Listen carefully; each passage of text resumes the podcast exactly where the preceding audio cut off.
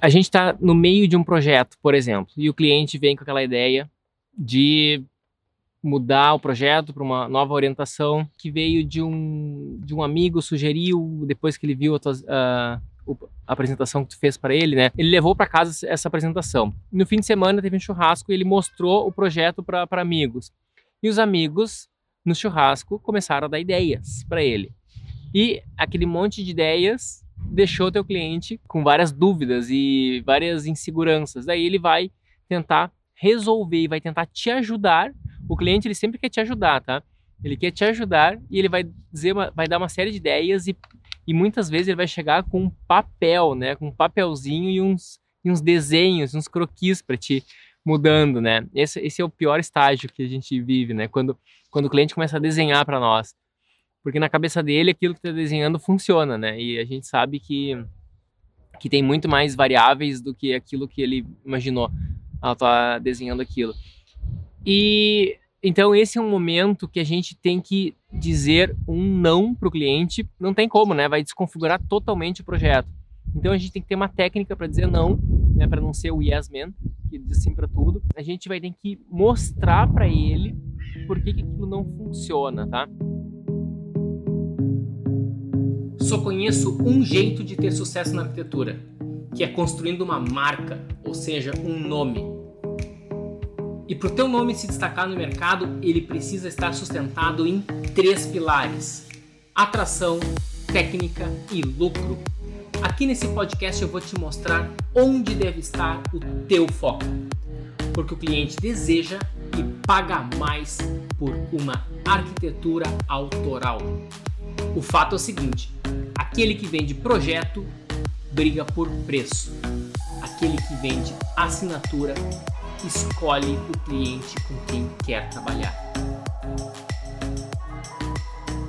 Seja bem-vindo ao podcast Estratégia Arquitetura, o podcast onde você vai conhecer as estratégias para você se destacar no seu mercado. E o tema de hoje é quando a gente deve dizer sim e quando a gente deve dizer não para um cliente. E esse é um tema que realmente vale, uh, vale a pena a gente se aprofundar e entrar mais a fundo nesse assunto, porque ao mesmo tempo que eu falo que todo o nosso negócio deve ser orientado ao cliente, a gente também deve, deve ter muito claro uh, o nosso posicionamento e não são todos os clientes que a gente deve estar atendendo, né? Então, qual é essa sutil área, né, do, de quando dizer sim e quando dizer não para um cliente, né? Então, é sobre isso que a gente vai estar tá conversando e se aprofundando hoje. Acontece o seguinte: quando a gente está no, no, meio de um projeto, uh, o cliente ele faz durante um projeto, o cliente faz uma série de solicitações, porque o cliente, digamos, viu alguma coisa numa revista, viu alguma coisa na internet, no Instagram dele, apareceu, um amigo falou, no meio do churrasco o amigo deu uma ideia quando mostrou o projeto. Então o cliente vai vir com algumas ideias bem malucas para ti. E esse é o momento em que tu vai ficar com aquela saia justa, né? E aí o que, que eu faço? Eu acato as sugestões do cliente que está mudando o projeto e, e essas ideias do cliente, muitas delas não tem nada a ver com a tua estética, né? Com o que tu está querendo uh, fazer e tu vai estar nessa saia justa, né?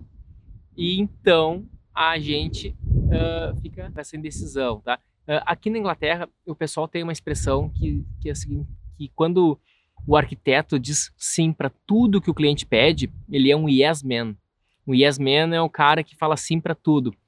E se a gente dá sim para tudo, a gente acaba desconfigurando o nosso projeto e acaba prejudicando a nossa estética. Mas, ao mesmo tempo, quando a gente diz não para o cliente, a gente vai estar tá desgastando a nossa relação com ele. E relacionamento é também uma das mais importantes coisas, ativos que a gente deve estar tá preservando, né? Então, a gente está com dois ativos em mãos um é a qualidade técnica do nosso, do nosso projeto, a qualidade, a, a, qualidade conceitual do nosso projeto, e por outro lado tem um relacionamento.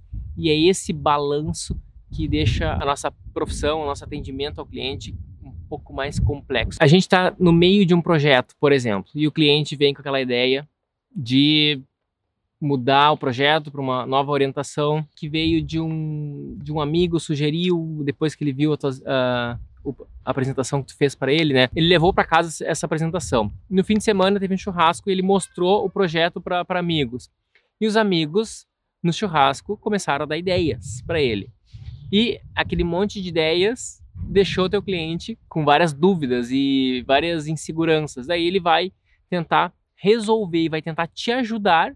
O cliente ele sempre quer te ajudar, tá? Ele quer te ajudar e ele vai dizer, vai dar uma série de ideias e, e muitas vezes ele vai chegar com um papel, né? Com um papelzinho e uns, e uns desenhos, uns croquis para te mudando, né? Esse, esse é o pior estágio que a gente vive, né? Quando, quando o cliente começa a desenhar para nós.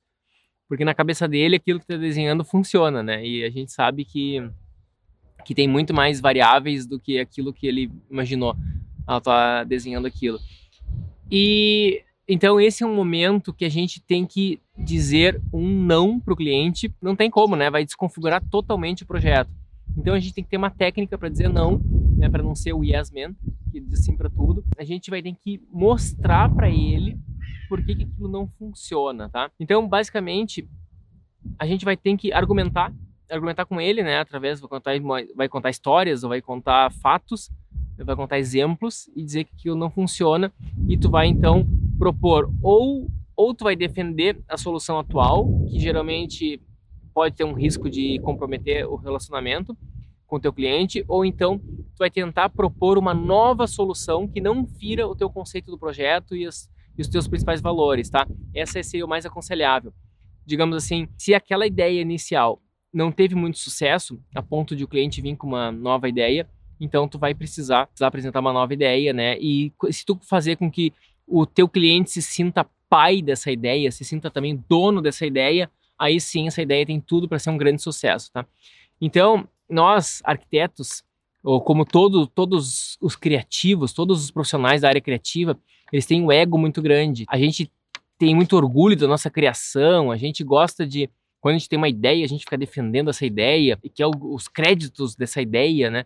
E quando a gente está com, com um projeto apresentando para o cliente, se a gente faz com que o cliente sinta-se dono daquela ideia, seja o criador daquela ideia, a aceitação dele vai ser muito maior, porque daí ele é que vai ficar defendendo aquela ideia para ti. Se tu conseguir fazer com que a tua ideia faça com que o cliente sinta-se que foi a ideia dele, aí sim, né? Tu, tu tem o teu cliente sendo teu aliado para defender o que tu realmente acredita, tá? Esse é o, um pulo do gato. As situações, assim, de quando dizer sim e não para o cliente, eu vejo que eu separei aqui, são três situações principais. Quando a gente tem que dizer sim ou não durante o projeto, quando que a gente tem que dizer sim ou não para aceitar ou não um projeto, né? Quando que vem um potencial cliente querendo fazer um projeto contigo e tu tem que saber se aquele projeto tem a ver contigo ou não e, e como que tu vai dizer um não para ele, né? Como fazer isso de uma maneira extremamente educada, elegante e também como que tu vai dizer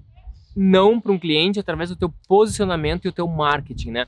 Que isso daí não é de uma maneira direta, mas de uma maneira indireta. E essa aí para mim é, a, é a, essa terceira parte é a mais importante de todas. Então eu vou tratar depois, né? Vamos começar pela pela primeira, né?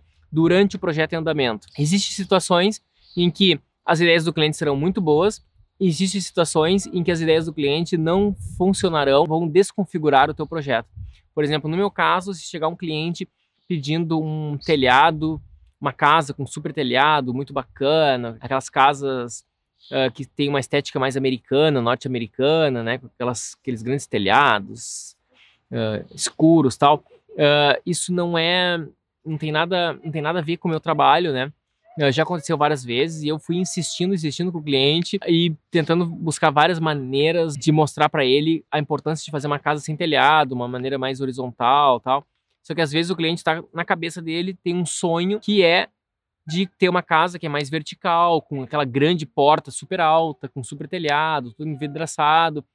E é uma estética diferente da qual eu trabalho. E não tem nada de errado com essa estética, ela só é diferente, né? E eu descobri que esse tipo de cliente, na verdade, eu não deveria estar aceitando. Eu já aceitei, já trabalhei com um deles, né? No fim das contas, o cliente depois se mudou, se mudou até de país, né? E eh, o projeto foi interrompido e não foi adiante. Mas a lição que eu tenho disso, né, não teve a ver com o projeto, né? Foi uma questão pessoal do, do cliente que se mudou de país. Uh, a questão foi que, na verdade, eu fiz alguma falha no meu marketing que acabei atraindo esse tipo de cliente, ao qual eu não deveria estar atraindo, e eu também deveria não ter aceitado o projeto. Só que quando a gente deve aceitar ou não um projeto, né? Vamos supor que o projeto não tem nada a ver com o teu estilo. Vamos supor que um cliente quer fazer uma casa grande comigo, só que num estilo norte-americano, sei lá, vitoriano, nem sei o nome desses estilos, né? Aquele estilo clássico que a gente vê em filmes americanos, cheio de telhados tal. Se o cliente quer fazer uma casa assim comigo, daí eu vou pensar um pouco. Como é que tá a situação financeira do meu negócio? Eu tô precisando muito fazer um tipo de projeto como esse, né? Se eu tiver precisando, ok. Daí eu tenho que ver qual é o valor que eu tenho que dar para realmente valer a pena, né? E sabendo que eu não posso botar esse tipo de trabalho no meu portfólio. Porque se eu botar esse tipo de trabalho no meu portfólio, tem dois problemas. Um, que eu vou estar atraindo mais clientes com esse estilo, né? E o segundo é que eu vou estar afastando os clientes que querem o estilo com o qual eu também gostei de trabalhar, que é, digamos, casas horizontais, contemporâneas tal. Então, quando eu falo desse tipo de, de arquitetura, casas horizontais, contemporâneas, eu, eu não estou defendendo que esse é o, o estilo, o único estilo que tem que ser adotado. Eu só estou dizendo que esse foi o estilo que eu escolhi. E cada um tem que escolher o seu estilo e seja fiel a ele que tudo vai dar certo. Então, eu estou mostrando como que funciona esse processo de como que tu escolhe um estilo, quando e como que tu diz não e sim para o cliente, tá? Então, nesse caso, se um projeto não tem nada a ver com o que eu quero, mas eu vou dar um preço super alto para ele, mais do que o normal eu faria, e eu consigo montar uma equipe, que essa equipe vai conseguir fazer com de uma maneira rápida e veloz esse tipo de projeto que não tem nada a ver com o qual eu quero trabalhar, e eu estou precisando de dinheiro, então eu pegaria o projeto. Mas com uma condição, né? Ele tem que ser muito lucrativo, tem que ser mais lucrativo que o normal, ele tem que ser fácil de, de implementar, tu não tem que quebrar a cabeça, não tem que ficar uh, movimentando, uh, tem que aprender muita coisa, sabe? Se tu tem que aprender como fazer esse tipo de projeto, não é o teu interesse e ainda tu tem que aprender a fazer ele e teoricamente é para tu nunca mais fazer esse tipo de projeto. Então, faça se for realmente muito fácil, lucrativo e a tua equipe também vai conseguir fazer de maneira fácil, tá? E é só ter uma coisa em mente, esse tipo de projeto seria somente para gerar caixa. Se tu tá numa situação que tu não precisa uh, se sujeitar a isso, né? E daí é uma situação ideal, tu simplesmente vai dizer pro teu cliente, tu não tem condição de pegar um novo projeto, né? Então tu não vai estar tá ofendendo ele assim, né? Você não vai estar tá dizendo que a estética dele tem algum problema com, com o gosto dele, com as preferências dele. Então tu pode dizer que tu não tem tempo para pegar mais um projeto como esse.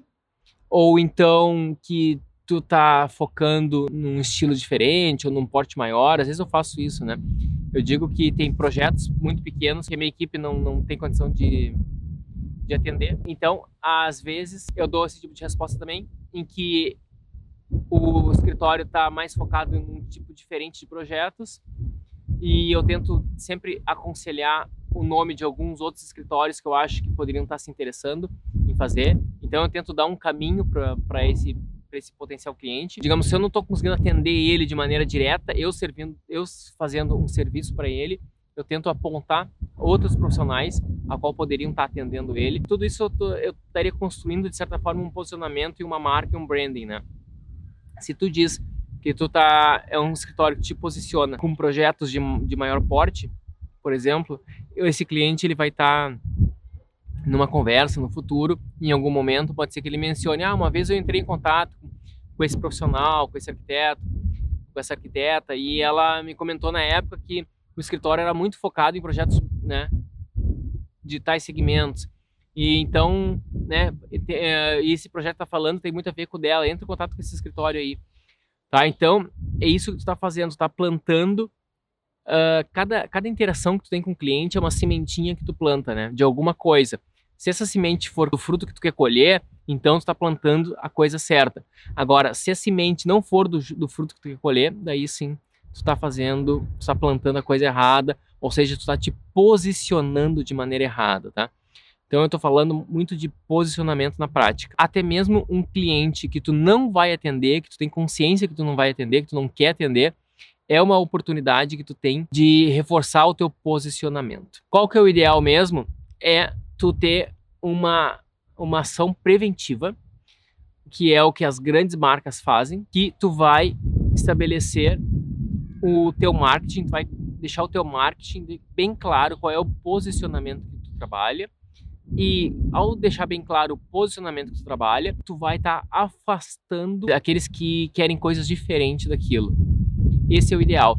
Se tem muita gente ligando para ti, entrando em contato para ti, para fazer projetos que não são da área que tu gostaria, é porque o teu posicionamento não está eficiente. Vamos supor que tu tá no início da carreira e tu não tem esse posicionamento tão forte.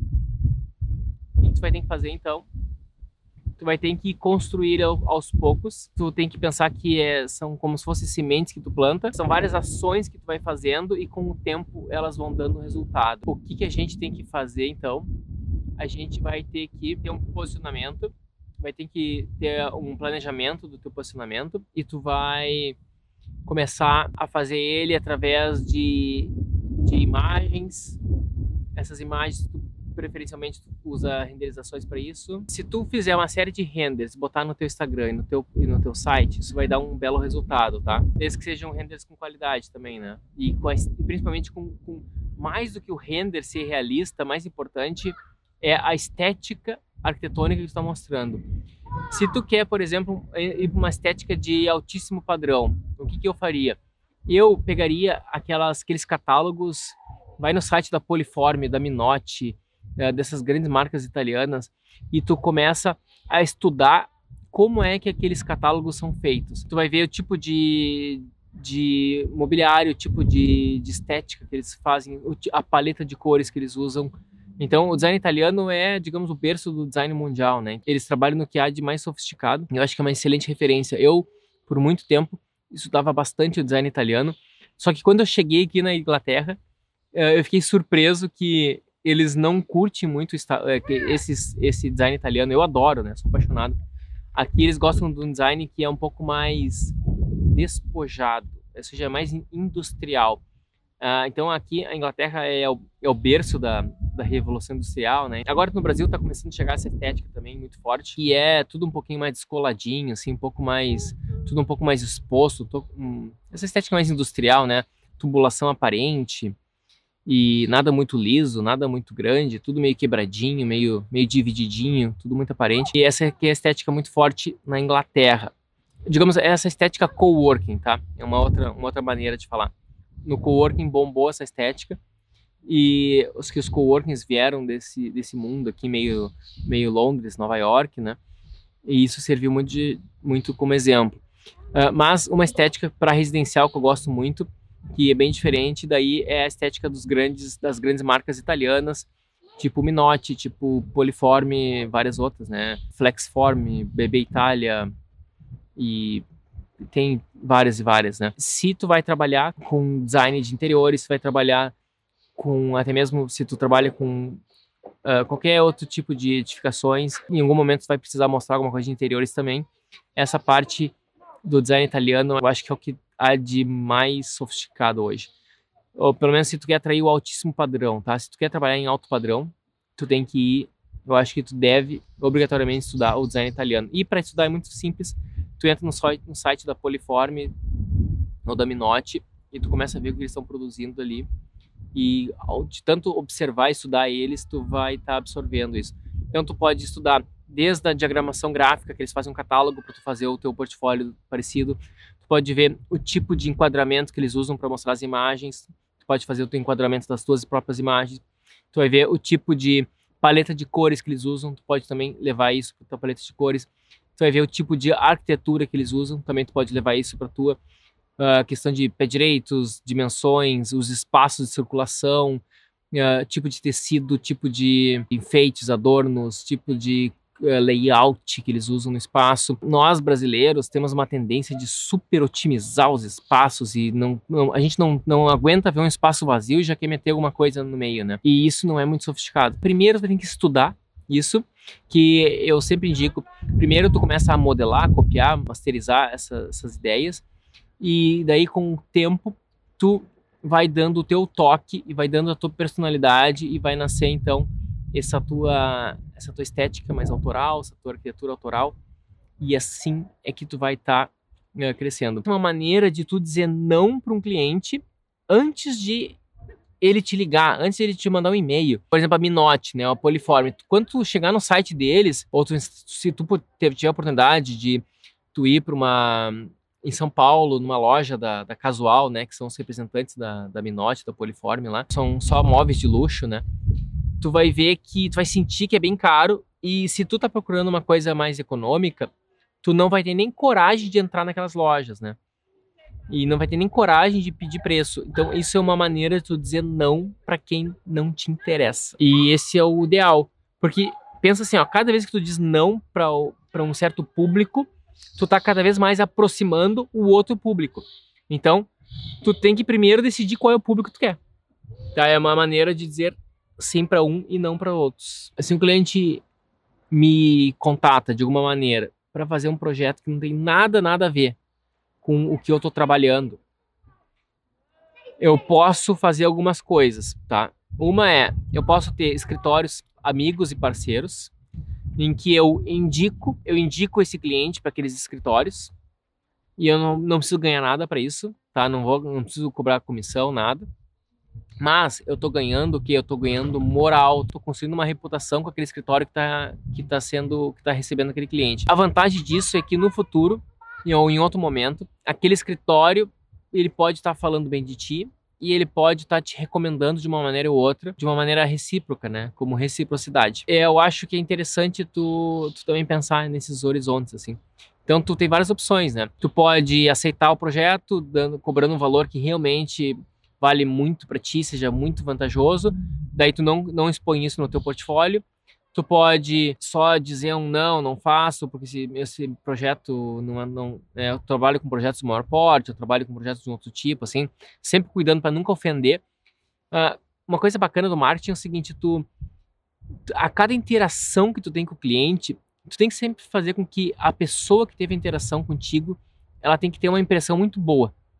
Tá? Uh, muita gente fala muito bem do, do Nubank, eu também sou cliente do Nubank, né? Então, o Nubank é um belo exemplo. Quem não é cliente, vale a pena uh, se tornar cliente até para aprender muito sobre marketing, né? Um marketing mais 2020, assim. Uh, a cada interação que o Nubank tem, ela, ele tem um posicionamento muito claro de ser um banco. Ele é totalmente transparente, né? Por isso que é nu, né? Nu de transparente, né? De pelado mesmo, é um banco pelado, sem, sem roupa.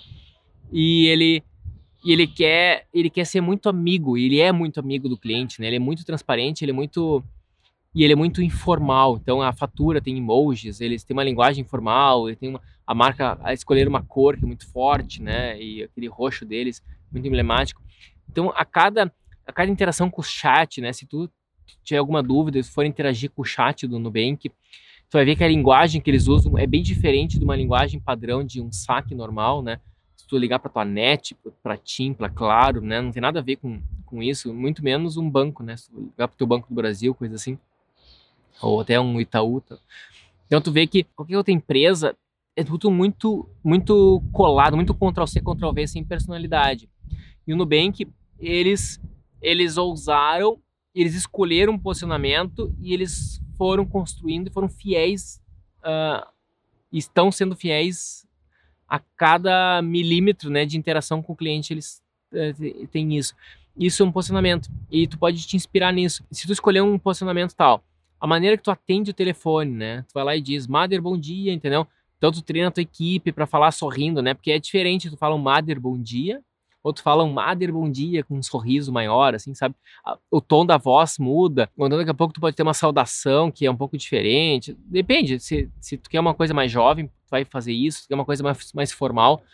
Tu tem que tentar modelar as equipes, uh, as empresas que têm isso, sei lá, um, como que um hotel cinco estrelas atende seus clientes, como que um, como que essas grandes marcas que eu acabei de citar, uh, a Casual em São Paulo, a própria Minotti, Poliforme, como, como, como é o site deles, como eles, uh, o tipo de chamado, o vocabulário, isso é posicionamento. E ao fazer isso, tu tá dando sim para certos clientes e dando não para outros através do teu marketing. E no caso do Nubank, eles querem atrair o público jovem. Se tu é um bilionário, tu não vai ser atraído pelo Nubank. Entendeu? Porque as, quais são as vantagens do Nubank? É uma linguagem informal, anuidade grátis, entendeu? O cara bilionário, ele não precisa de uma linguagem informal que é anuidade grátis. Ele quer outras coisas, né? Então, o, ao mesmo tempo que o Nubank ele está atraindo certo público, ele está espantando outros. E é isso que tu tem que estar tá refletindo uh, no teu posicionamento. Como que se começa, né? Para tu começar uma empresa, tu vai, por exemplo, se tu trabalha para um certo, para uma certa empresa, tu é funcionário dessa empresa, e daí em algum momento tu vai oferecer teus serviços para trabalhar de maneira externa, né? Tu vai ser um freelance deles, ou um freelance ou, ou vai estar tá oferecendo serviço, né? É um empresário, digamos assim. E daí tu tá, em primeiro lugar tu aprendeu com aquela empresa, depois já tá oferecendo os serviços para elas, para aquela empresa, e de quando tu tá abrindo a tua própria empresa, tu vai estar tá se dando conta se o posicionamento daquela empresa é bom para ti ou não. O resultado que aquela empresa está sendo uh, que, que, eles têm é legal ou não. E daí tu vai estar tá ajustando esse teu posicionamento para qual o que tu quer. Uh, coisas que aquela empresa tem de legal tu vai estar tá aderindo, ou todas as outras que tu está vendo também tu vai estar tá aderindo. E tudo que não for legal tu vai estar tá modificando. E aos poucos tu pode vai, vai ter que conversar com aquela empresa até que ponto tu pode ou não mostrar o, o, o material que tu produz, né? Se tu tem condição de mostrar, deixar público, né? Publicar, por exemplo, uh, aquele material e tu vai estar tá te posicionando também. E isso é uma maneira de tu te posicionar e tu já conseguir clientes, né? De, uma, de um porte maior, por exemplo, né? Eu sei que não é tão simples, né? Só porque tu trabalhou para um grande escritório, tu fez um grande prédio, agora de uma hora para outra tu abriu um escritório que botou ali fulano arquitetura e agora todo mundo vai querer te contratar. Não é bem assim, mas já são sementes que tu está plantando. Daí o problema é, problema de posicionamento. Tu vai lá, trabalhou pro escritório e fez aquele projeto do shopping, tal. Tu participou do projeto, projeto do shopping. Tu combinou com eles que tu ia botar que tu participou no teu site. Ah, fiz participação do projeto do shopping junto com o escritório Shaw, tal, né? O, o grandão arquitetura, tá? Então, e tu botou no teu site lá, participei, né, junto com o grandão arquitetura desse shopping aqui. E tu botou o projeto shopping no teu site. Daí agora, o teu amigo te pede para tu te ajudar a reformar o apartamento de um dormitório dele.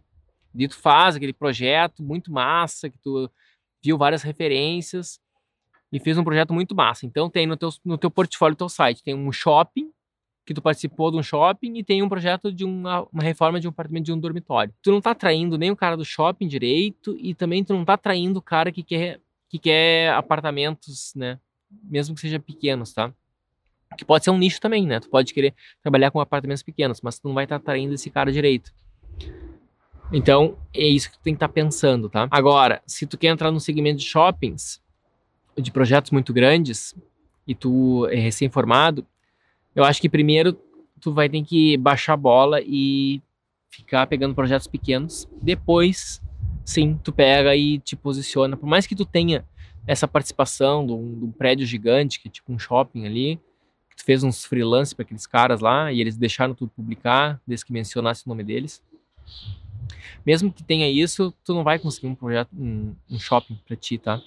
Porque não é o jeito que tu consegue um projeto de shopping é é muito mais do que só uma capacidade de desenhar, de fazer, né, de fazer o BIM dele, entendeu? É muito mais do que isso, tá? É, tem muito a ver com com relacionamentos, né? Principalmente. De certa forma, a parte técnica, né, é a parte mais fácil que a gente tem para contratar. Se alguém, vamos supor, eu não sou um cara ninja do Grasshopper, tá? Eu já mexi um pouquinho, né? Dynamo, ah, nem, nem cheguei a mexer em Dynamo, né? Mas são softwares de parametrização Agora, se alguém chegar para mim, Leonardo, eu preciso fazer um projeto que é 100%, né, ou sei lá, um projeto que tem que é principalmente parametrizado, tá? E é um projeto extremamente conceitual e é feito por tal e tal motivo, tem que ser feito assim. E eu não tenho essa habilidade. O que eu vou fazer? Eu vou contratar pessoas para fazer isso, né? Vou ver quais são os melhores do mercado, que vai estar, tá, uh, que eu vou poder conseguir uh, pagar para isso e eu vou estar tá contratando, tá? Então, a parte técnica é a parte mais fácil de resolver. Agora, imagina o contrário. Tu é o maior especialista em alguma coisa, sei lá, em parametrização, ou em BIM, ou em imagem, que seja, tá? Uh, só ser o super especialista não basta. Tu vai precisar ter essa habilidade de te relacionar. Então isso que é importante. E daí, essa, o tema da live, que é quando dizer sim e quando dizer não para o cliente, faz, tem tudo a ver com isso, tá? Então, o jeito que a gente se relaciona, o jeito que a gente conversa, o jeito que a gente troca com o cliente, isso tem tudo a ver com o nosso sucesso na arquitetura, tudo a ver com o nosso posicionamento.